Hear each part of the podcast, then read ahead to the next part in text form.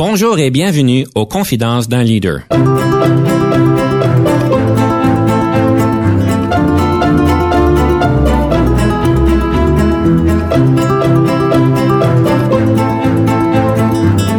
Ici Denis Lévesque, coach en leadership. Nous avons donc l'honneur et le privilège de recevoir en studio des leaders qui ont marqué leur communauté afin d'apprendre de leur expérience et de s'inspirer de leur sagesse.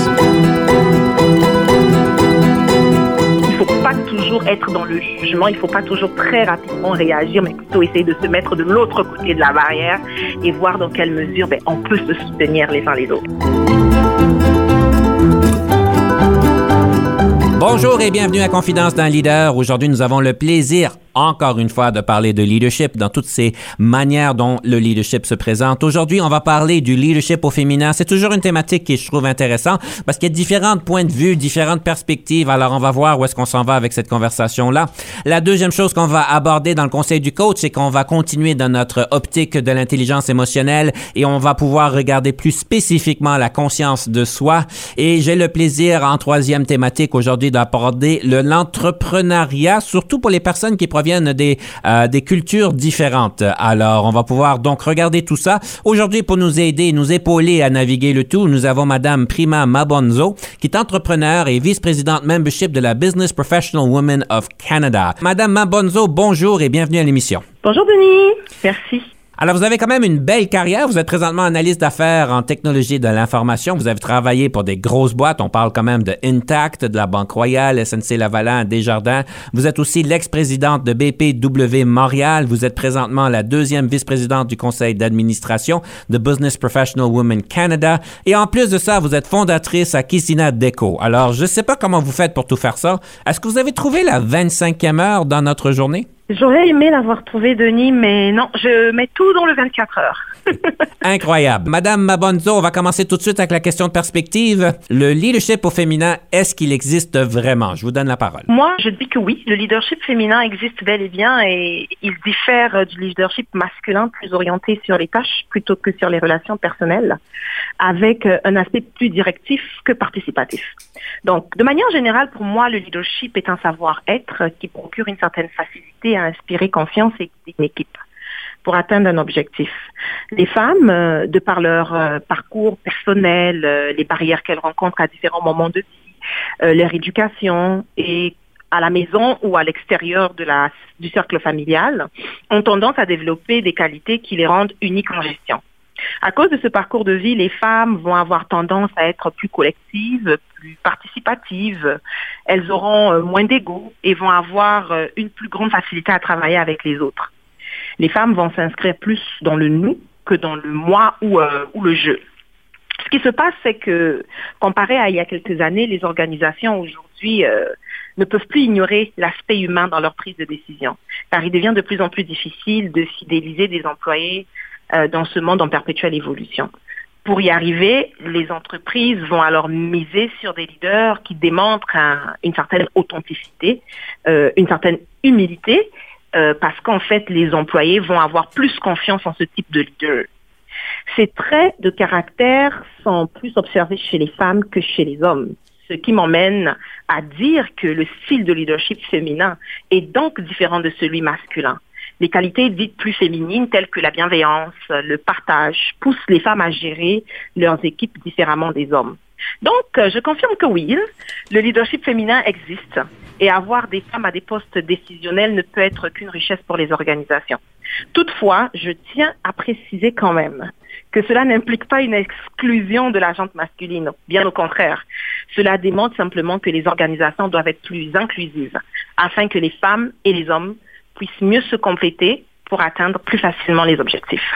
Je suis évidemment bien d'accord avec votre perspective, ce que vous amenez sur la table. C'est certain qu'il y a ces dynamiques qui rentrent en jeu. C'est certain qu'on veut plus de femmes dans des positions de leader. il faut pouvoir bien comprendre les dynamiques qui rentrent en jeu parce que dans mon expérience, c'est très complexe. Il n'y a pas une solution magique à tout ça. C'est certain que tout ça se rentre en jeu. Je vais peut-être vous amener à différents points de vue, à différentes perspectives qui vont peut-être être parallèles à ce que vous dites. C'est que vous parlez que donc évidemment qu'une femme a tendance à être plus collective et de pouvoir euh, faire des décisions plus collaboratrices, si on peut dire. Et c'est certain qu'on va savoir que beaucoup de femmes le sont, mais on sait aussi que certaines femmes ne le démontrent pas autant, aussi bien qu'il y a des hommes qui peuvent peut-être être plus directifs, mais qui sont aussi plus collaboratifs. Alors, évidemment, on parle toujours, évidemment, dans la diversité, la question d'étiqueter, de faire attention. C'est certain qu'il y a des thématiques qui ressortent, mais je voudrais pas exclure les hommes qui sont connus comme étant plus collaboratifs aussi et qui ont quand même, avec une expérience de vie qui amène certains éléments que vous amenez. Je pense qu'il y a beaucoup de choses à prendre en considération à ce niveau-là. Et je pense que le tout se collabore, va très bien. La recherche, comme vous dites, le démontre très bien que les femmes sont plus collaboratifs dans leur prise de décision et les hommes le sont moins. Alors, il y a du bon et du pour par rapport aux deux situations, c'est certain. Dans certaines situations, on doit beaucoup être plus collaboratif, mais quand le navire il est pour tomber dans deux jours, peut-être qu'on devrait être plus directif. Euh, ça me fait penser à un dicton africain qu'on dit qu'il est africain. Je sais pas si vraiment s'il mais si on veut aller euh, vite, on y va tout seul, mais si on veut aller loin, on y va ensemble. Alors tout ça pour dire, je pense que vraiment, je suis d'accord avec vous avec tout ce que vous dites. Je pense qu'il y a différentes autres choses à faire et je pense qu'il y a énormément de travail qui nous reste encore à faire pour qu'il y ait plus de femmes qui amènent évidemment leur point de vue, leur perspective, leurs compétences et tout ce qu'ils font pour amener euh, cette expérience, cette richesse euh, donc au niveau des cadres supérieurs. Et il y a énormément de choses que nous devons faire et c'est c'est pas une situation facile. Euh, c'est très complexe dans mon opinion. Je vous dirais que il est vrai, hein, ce que vous dites. C'est c'est un discours que j'ai déjà entendu, que certaines personnes pensent qu'il n'y a pas de leadership euh, typiquement féminin ou euh, masculin. Certains disent qu'il n'y a pas euh, de façon typiquement féminine ou masculine de gérer ou de diriger.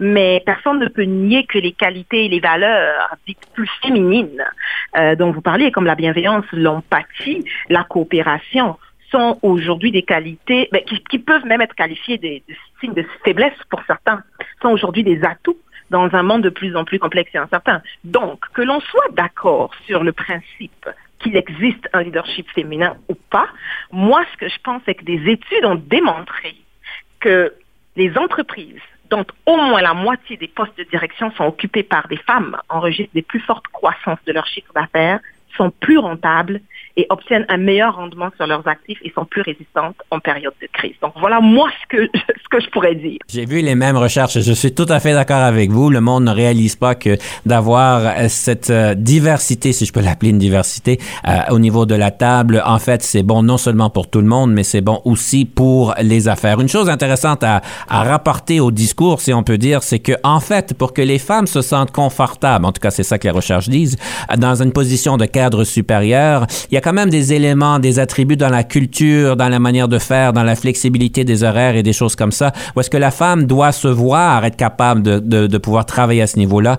Toutes ces affaires-là qui vont motiver les femmes à pouvoir prendre des postes supérieurs sont aussi des choses qui motivent les hommes. Alors, je pense qu'il y a place de pouvoir changer en tant que société la définition de ce qui veut dire être un cadre supérieur pour le bénéfice de tout le monde. Madame Mabonzo, c'est certain qu'on pourrait continuer la conversation. Je pense qu'on est très alignés dans notre, dans notre réflexion. C'est difficile pour moi de dire le contraire, mais j'ai essayé d'être quand même très collaboratif dans mon approche. À ce point-ci, Madame Mabonzo, je vais vous inviter de nous présenter la première pièce musicale. La première pièce musicale, pour moi, c'est une chanson qui s'appelle Lolon de Angélique Kidjo, euh, euh, une artiste béninoise. Le Bénin étant euh, aussi un de mes pays euh, d'attache.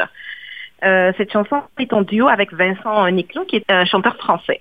Donc j'ai choisi cette chanson parce que dans la plupart des situations, on voit des Africains chanter en langue française ou anglaise, mais on voit peu de Français ou d'Occidentaux, je pourrais dire, chanter entièrement en langue africaine. C'est une belle manière d'aller à la rencontre de l'autre, et dans ce cas, c'est une belle manière plutôt d'aller à la rencontre de l'Afrique. Donc c'est pour ça que je l'ai choisi et que je voudrais la partager. Quel beau cadeau que vous nous offrez. Donc, j'ai bien d'écouter la pièce. Euh, Ensuite, nous allons prendre une pause. Restez des nôtres parce qu'après ça, on va regarder les moments marquants de Madame Mabonzo.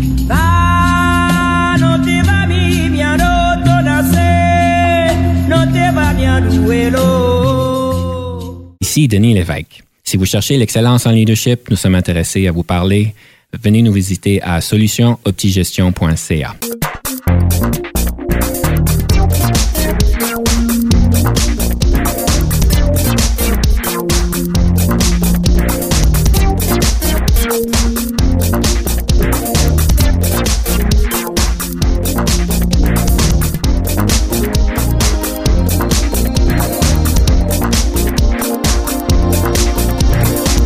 retour à Confidence d'un leader et nous sommes avec Madame Prima Mabonzo, entrepreneur, vice-présidente de membership de la Business Professional Women Canada. À ce point-ci, nous allons parler des moments marquants de son développement en leadership. Et Madame Mabonzo, je suis bien curieux. Quels sont ces moments marquants ou au moins les trois meilleurs moments marquants de votre développement en leadership? On va parler euh, de mon premier moment marquant. Moi, je vous dirais que c'était euh, en l'an 2000 lorsque j'ai quitté mon cercle familial à l'âge de 11 ans pour aller étudier toute seule à l'étranger.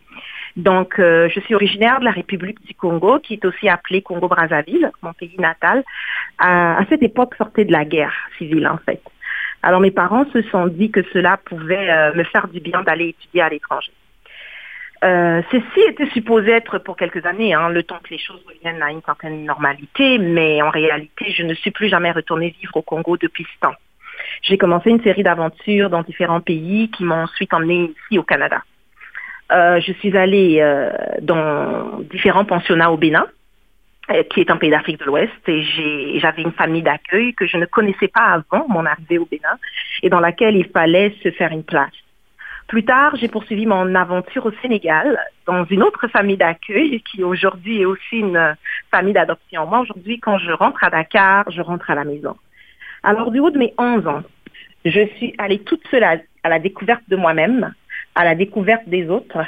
Les chocs culturels, les apprentissages, les amitiés, les attaches créées pendant ces moments de vie m'ont permis de développer euh, certaines qualités, euh, telles que la facilité à aller vers les autres, la facilité à communiquer mes besoins, mes désirs, mes objectifs, euh, aussi à décoder plus facilement les, les codes culturels, les mœurs, le fonctionnement des personnes autour de moi. Tout ceci en gardant un certain focus quand même pour ne pas me perdre d'objectifs. Donc aujourd'hui, il n'y a plus de barrière pour moi. Je peux affirmer que les autres, que l'autre est devenu une partie intégrante de moi. Et puis en bonus, j'ai le privilège d'être membre de plusieurs familles, aussi bien du côté de l'Afrique que de l'Occident, lorsque la plupart des gens euh, n'ont qu'une seule famille. Donc voilà pour moi mon premier moment marquant. En tout cas, euh, c'est très, euh, c'est très marquant. À 11 ans, je peux pas m'imaginer euh, aller à l'inconnu comme ça. c'était quoi l'émotion qui vous passait dans la tête? Oh, ben, c'est un peu difficile de dire des émotions qui passent dans la tête, mais c'est quoi les émotions qui vous sont surmontées lorsque vous avez appris que vous étiez pour quitter votre milieu familial à 11 ans pour une nouvelle famille? Franchement, lorsque j'ai appris que je devais quitter mon milieu familial, j'étais contente du haut de mes 11 ans, j'étais contente de partir à l'aventure. Sauf que quand je suis rentrée dans l'avion, j'étais en larmes. je pense que c'est à ce moment que j'ai réalisé, mais non, quand on me parlait de l'aventure, ah non, je n'avais absolument pas peur. Et je pense que j'ai réalisé en rentrant dans l'avion, en atterrissant dans un autre pays, donc à Cotonou, et en voyant une personne qui venait à ma rencontre que je ne connaissais pas, qui est finalement mon papa béninois. Donc, c'est là que les choses ont vraiment commencé, que ça s'est corsé. Hmm. ça a été dur. La première année a été vraiment dure. Qu'est-ce qui vous a permis de passer à travers cette année-là, la première année qui était très dure? La première chose, c'est le fait de voir d'autres enfants ben, mm. quand même plus vieux que moi, parce que 11 ans, j'étais quand même la plus jeune de mon pensionnat à cette époque, mais c'est de voir d'autres jeunes comme moi. Je n'étais pas seule dans ce pensionnat, il y avait un dortoir avec plusieurs filles, je dormais avec une trentaine de filles dans la même pièce, c'est de, de, voir simplement d'autres personnes qui aussi avaient été coupées de leur famille pour différentes raisons comme moi et qui étaient là. Donc nous avons finalement commencé à écrire une histoire ensemble, nous avons commencé une aventure ensemble, et ça, c'est des amis que j'ai gardés jusqu'aujourd'hui. Donc euh, c'est une autre histoire qui a commencé simplement, un autre voyage. Votre deuxième moment marquant C'était la création de mon entreprise. Ce qu'il faut comprendre, c'est que dans ma vie, en fait, je, me suis toujours impliquée euh, dans différents, euh, à différents endroits, différents organismes. Je m'impliquais. Et euh, le projet de création d'entreprise germait en moi déjà, je peux dire, peut-être depuis 2016. Mais je réfléchissais tranquillement. Je, je, me questionnais beaucoup sur moi, mon parcours, ce que je voulais laisser sur la terre euh, lorsque je partirais. Vous savez, toutes ces questions existentielles. je me demandais quelle serait ma participation à l'avancement. Qu'est-ce que je pouvais apporter à ma société d'accueil? Comment faire la différence? Alors dans ce processus, euh, euh, il m'est apparu qu'il fallait euh, probablement que je me lance dans l'entrepreneuriat parce que finalement mes implications sociales ne me suffisaient plus. Elles étaient déjà inscrites dans mon ADN, mais elles ne répondaient plus à ce besoin. En 2018, en fait, euh, j'ai eu l'opportunité d'assister à la 63e édition de la Commission sur le statut de la femme des Nations Unies, donc au siège des Nations Unies à New York.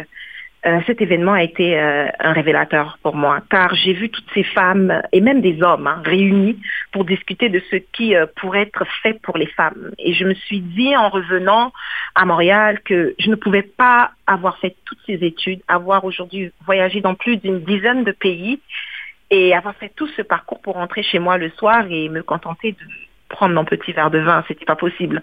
Alors, euh, ce qui euh, était supposé être une réflexion, un questionnement, donc mon projet de création d'entreprise, qui était euh, un désir, une réflexion, est devenu à ce moment-là une conviction.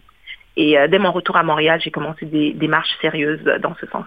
Ça serait quoi la chose que vous feriez différemment aujourd'hui avec l'expérience que vous avez acquis en partant votre entreprise? Je prendrais plus le temps d'analyser tout ce qui est volet marketing et vente de mon entreprise.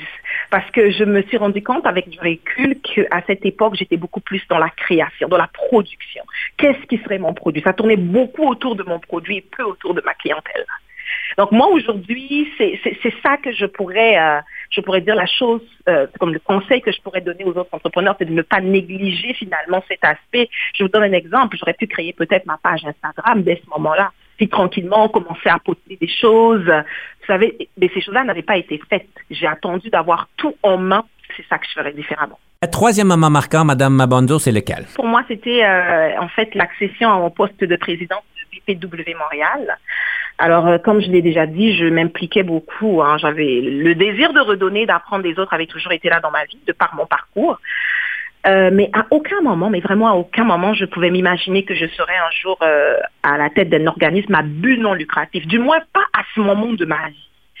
Parce qu'il faut dire que j'avais à peine 30 ans quand j'ai pris la présidence.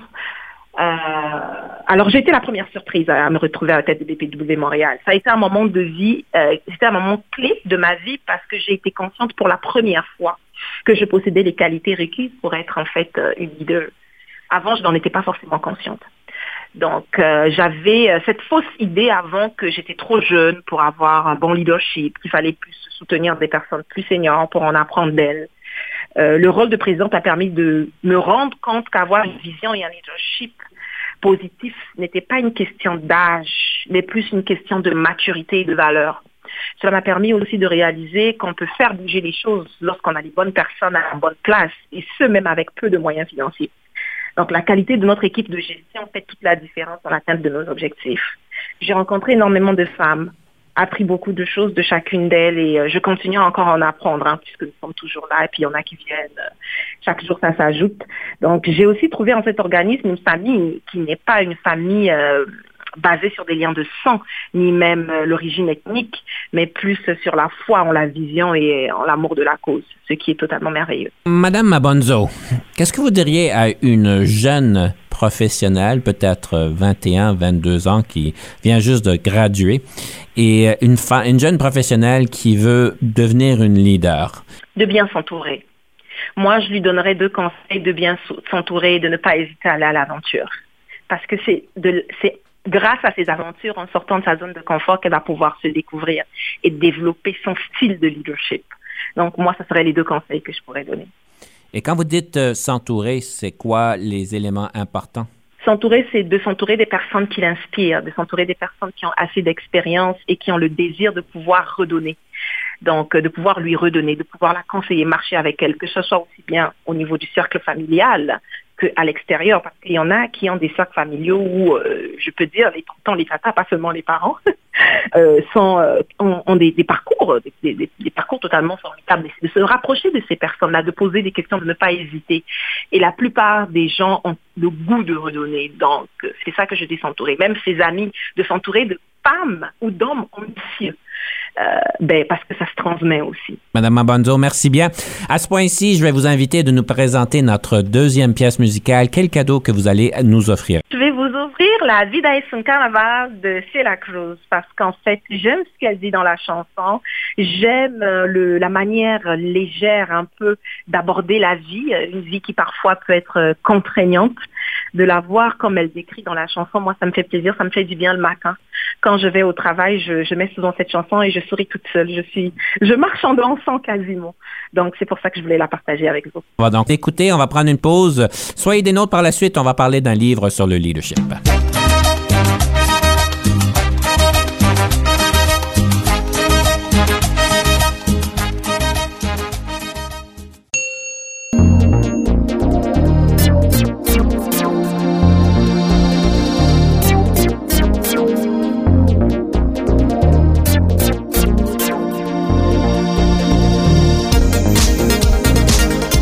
De retour à Confidence d'un leader avec Madame Prima Mabonzo, qui est entrepreneur, vice-présidente membership de la Business Professional Women Canada. Madame Mabonzo, j'aime toujours parler de livres sur le leadership. Question de nous donner des outils supplémentaires. Quel est le livre que vous voudriez partager avec nous? Je voudrais partager Comment se faire des amis et influencer les autres de Dale Carnegie. Ce livre est un best-seller, donc il est euh, peut-être connu de beaucoup de gens, donc je, je, ne doute pas, mais pour moi, euh, ce livre, c'est... Euh, il explique euh, assez euh, terre à terre, de manière assez terre à terre, euh, donne des clés euh, importantes pour tisser et entretenir des saines relations avec euh, la plupart des acteurs de son environnement. Étant souvent en, en changement d'environnement au cours de ma vie, ces notions m'ont été d'une grande utilité.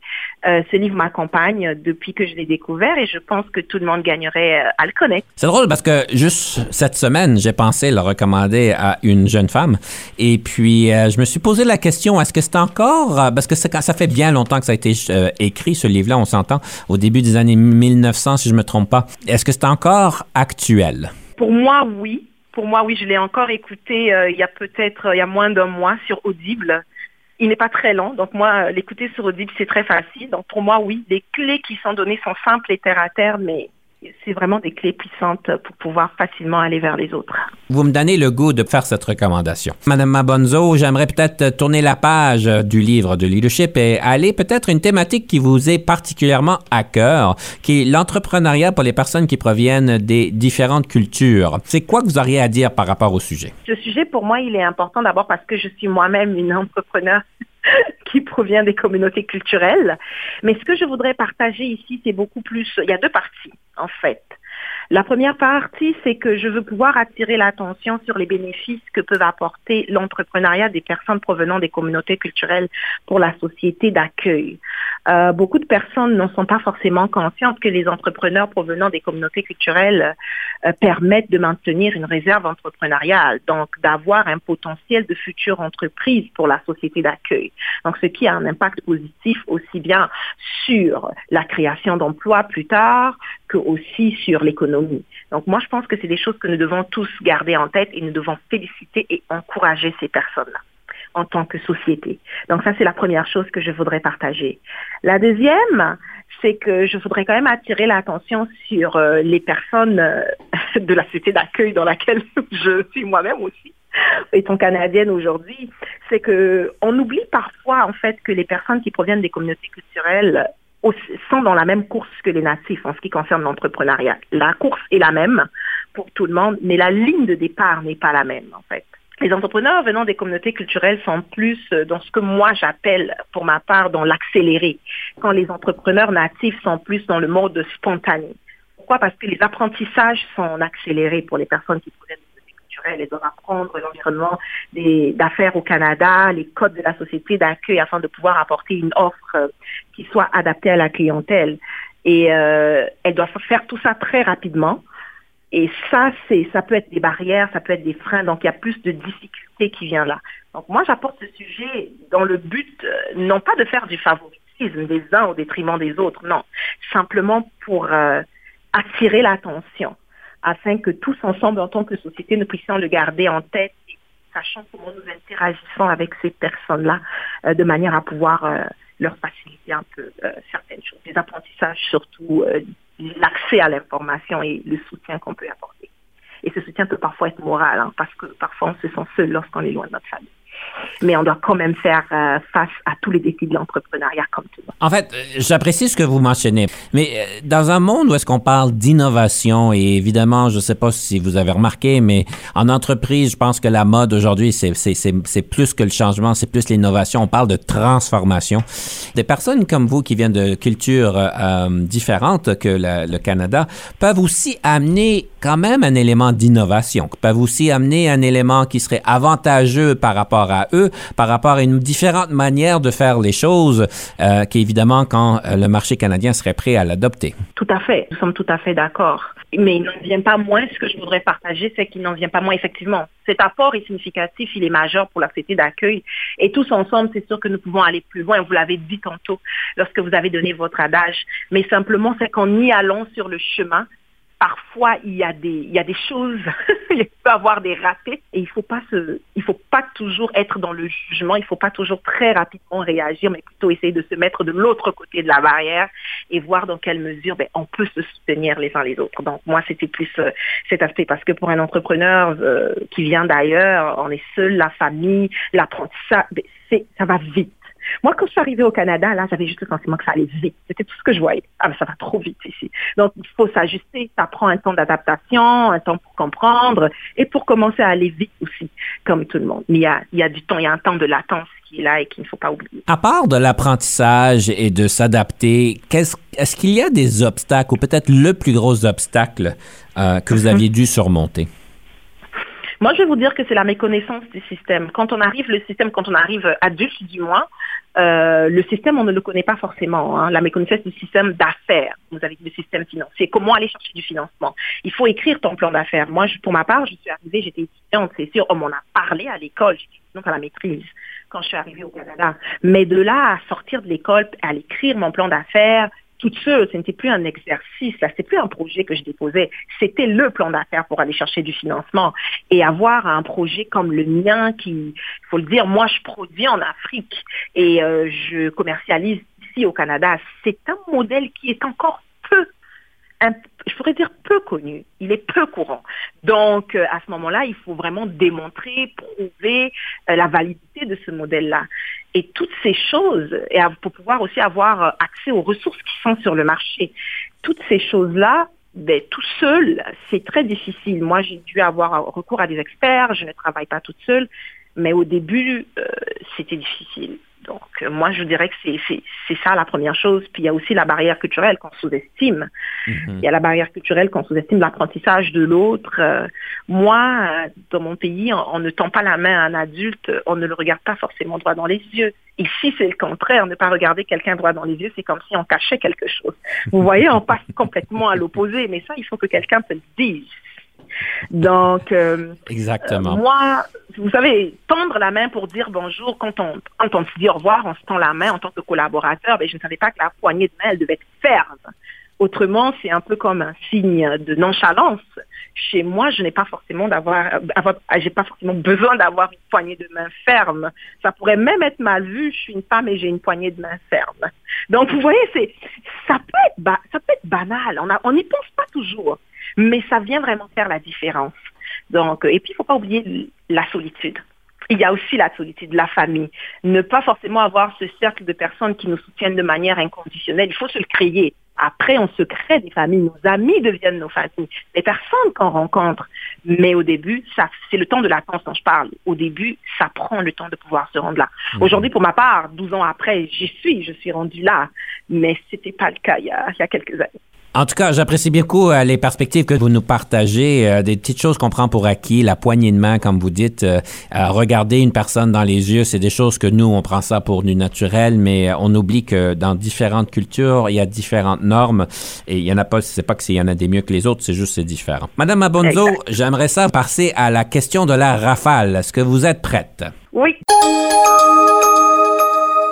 Gauchère ou droitière? Droitière. Votre film préféré? Un prince à New York. Vos forces? Ma capacité à aller vers les autres, je suis rassembleuse, je suis chaleureuse. Votre meilleur conseil en gestion de carrière? De bien s'entourer. Le yoga au travail est approprié? Oui, moi je pense que si ça fait du bien, oui. Votre application favorite? YouTube. Le nombre d'heures de sommeil que vous avez? Six heures. Différence entre le leadership et la gestion?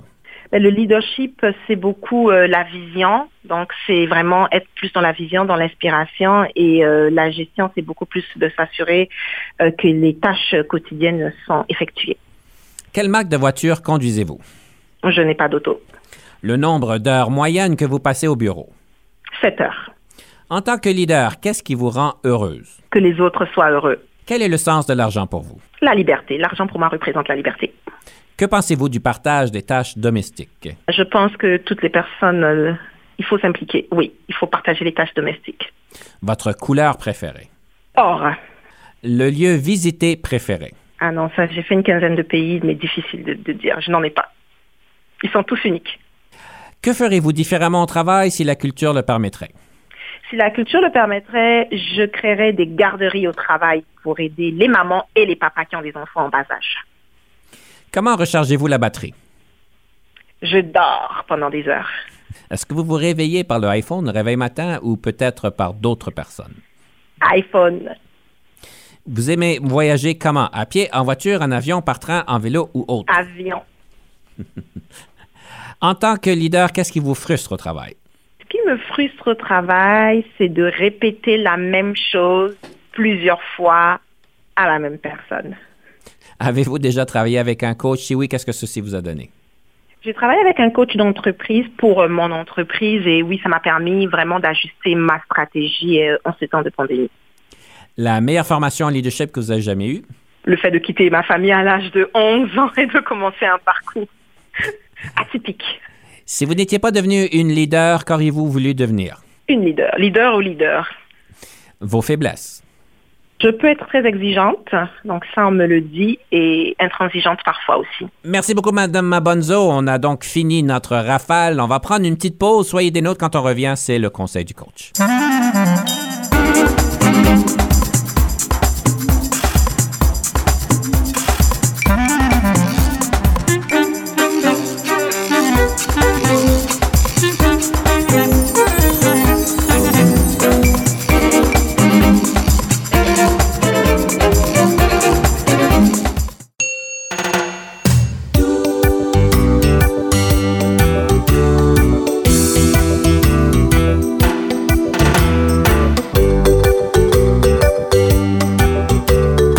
Sommes de retour à Confidence d'un leader et c'est le temps du conseil du coach. Aujourd'hui, j'aimerais ça aller un petit peu plus loin avec l'intelligence émotionnelle. On a commencé dans la dernière capsule.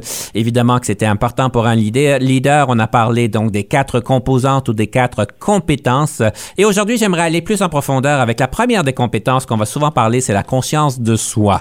Alors évidemment, quand on va parler de quelqu'un qui a une haute intelligence émotionnelle, une des composantes, c'est d'être très conscient de qui nous sommes, de quelles émotions remontent en nous et de pouvoir en fait bien reconnaître ses émotions, reconnaître les effets que ceci a sur nous, mais aussi que ceci peut avoir sur les autres.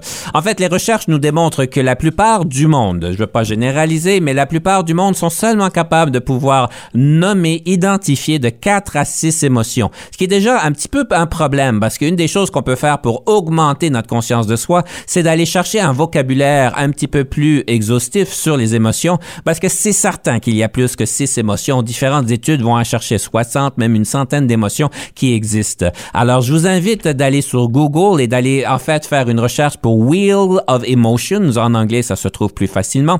Et puis, évidemment, vous allez voir donc tout une, un cercle avec différentes émotions et ceci va pouvoir nous aider à augmenter le vocabulaire que nous avons qui va nous permettre de pouvoir mieux identifier l'émotion que nous ressentons en ce moment ici. Quand on a le mot juste pour identifier l'émotion, c'est certain que ça nous permet de mieux comprendre les nuances, de mieux comprendre les différents aspects et de mieux cibler l'émotion que nous vivons. Alors, c'est la première chose que je vous invite de, de, réfléchir. De plus, quelqu'un qui a une haute conscience de soi va être très, euh, très attentif à ce qui se passe en lui ou en elle et va pouvoir mieux pouvoir réagir sur les choses. Malgré qu'il y a quand même un bénéfice à avoir une basse évaluation de la conscience de soi, quelqu'un qui n'est pas au courant de ce qui se passe dans leurs émotions, dans leur corps, ceci peut peut être avantageux dans un certain contexte lorsque la rétroaction et les critiques sont bombardées du jour au lendemain tout le temps, tout le temps, tout le temps. Euh, et ceci permettrait donc à la personne de pouvoir garder le cap et de pouvoir continuer à performer dans des situations difficiles.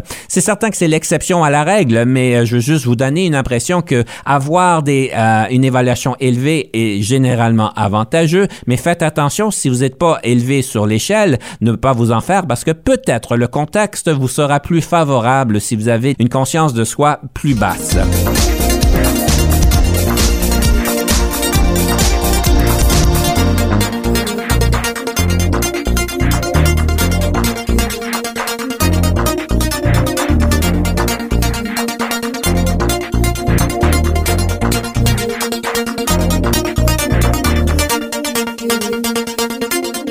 Madame Mabonzo, votre réaction par rapport à ce que je viens de dire? Ce que je peux dire, c'est qu'effectivement, l'intelligence émotionnelle est l'une des clés aussi pour, euh, pour pouvoir simplement avancer euh, dans la vie, mais aussi faire preuve de leadership.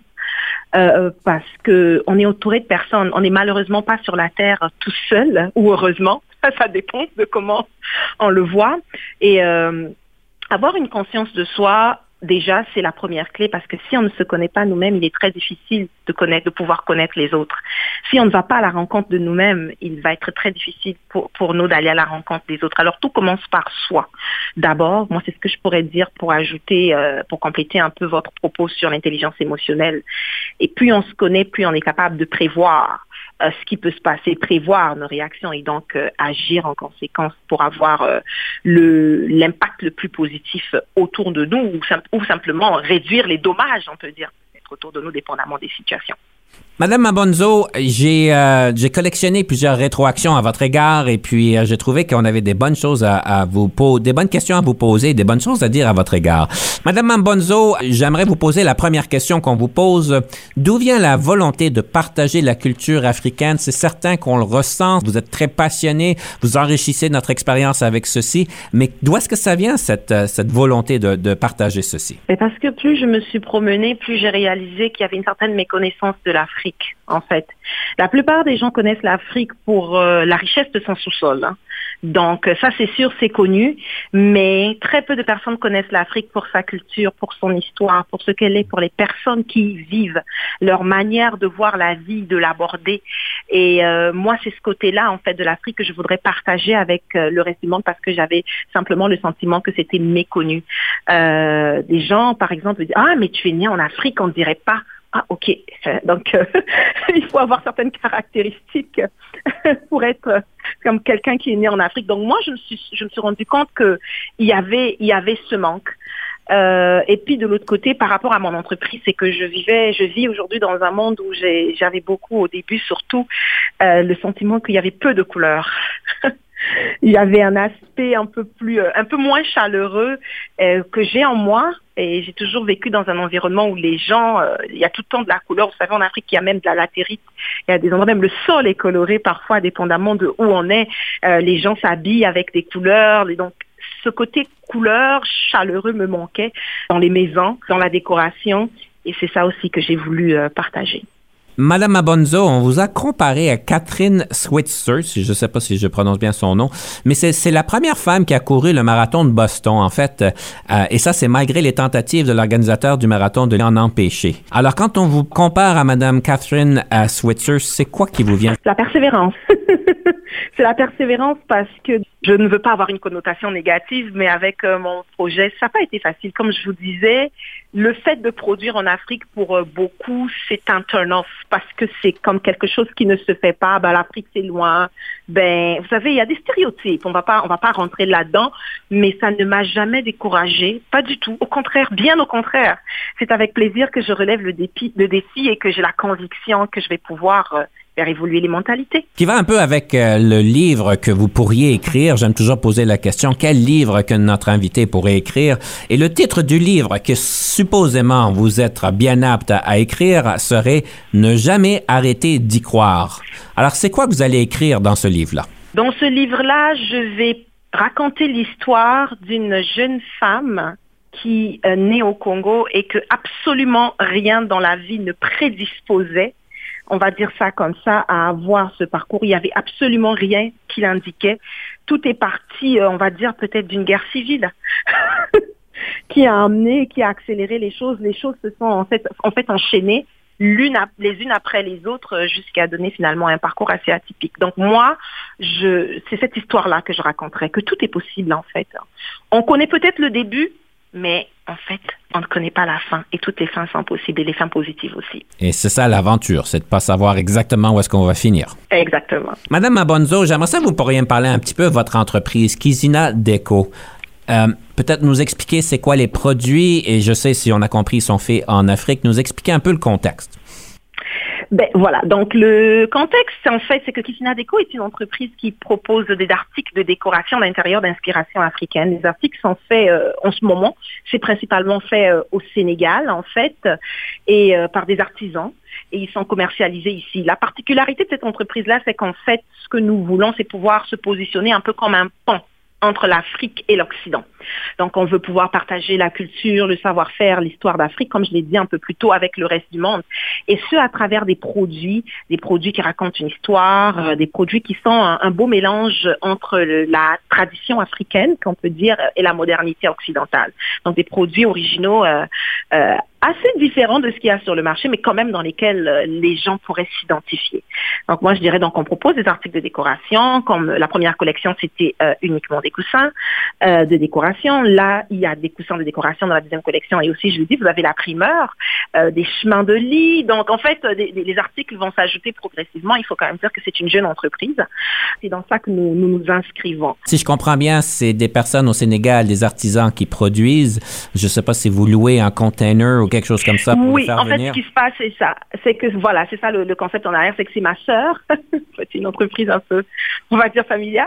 Oui. Donc, c'est ma sœur qui est au Sénégal, qui vit au Sénégal, qui vraiment chapeaute tout le volet, euh, coordonne tout le volet euh, production, bien sûr, avec moi, qui vit ici, qui regarde ça à distance, qui, voyage quand même de temps en temps aussi. Mais effectivement, on fait venir les choses, ben oui, par bateau. Il y a des, il y a des voies, ça prend du temps, mais il y a des manières de faire arriver les choses ici à Montréal. Les choses sont stockées à Montréal, puis rendues disponibles euh, sur Internet. Madame Mabonzo, c'est très plaisant. En tout cas, je vous félicite de tout ce que vous avez fait. C'est inspirant de vous voir aller. J'invite évidemment ceux qui nous écoutent d'aller visiter donc votre site web. Votre site web, c'est lequel? Kissinadeco.com. www.kissinadeco.com. Kissina, c'est K-I-S-I-N-A. Exactement. Kissina en Kikongo, donc la langue qu'on parle chez moi, veut dire origine source, souche. Vous savez, c'est un peu des mots valises ah. en langue africaine. Donc, euh, Fantastique. ça renvoie à l'origine. Je vous invite à ce point-ci de nous partager une citation sur le leadership, question de nous inspirer. Vous n'avez pas besoin d'un titre pour être un leader. Donc, c'est ça que je vais partager aujourd'hui. Cette citation me plaît énormément parce qu'elle euh, permet de comprendre que le leadership, en réalité, commence depuis qu'on est jeune. Euh, depuis le jeune âge, ça commence par notre capacité à interagir avec les autres dans notre environnement, notre manière d'aborder les problématiques qui surviennent tout au long de notre parcours. On peut donc être leader sans nécessairement avoir un gros titre dans une organisation. En réalité, je peux même dire que tout le monde peut être leader. Le leadership ne se limite pas au sexe, à l'âge, à la fonction, à l'origine ethnique ou même à la classe sociale. Tant qu'il y aura des humains, il y aura des leaders. Tant qu'il y aura des humains, il y aura des leaders. Un grand plaisir, Madame Mabonzo, de vous parler aujourd'hui. Merci beaucoup pour votre temps, pour euh, votre expérience de vie que vous avez voulu partager avec nous.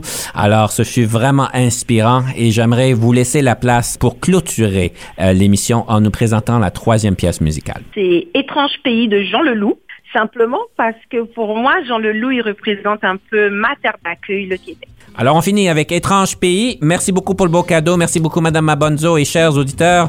On vous euh, reverra la prochaine fois. Nous étions à la guerre. Et quand tout fut fini, nos cœurs s'étaient enfuis dans l'étrange pays.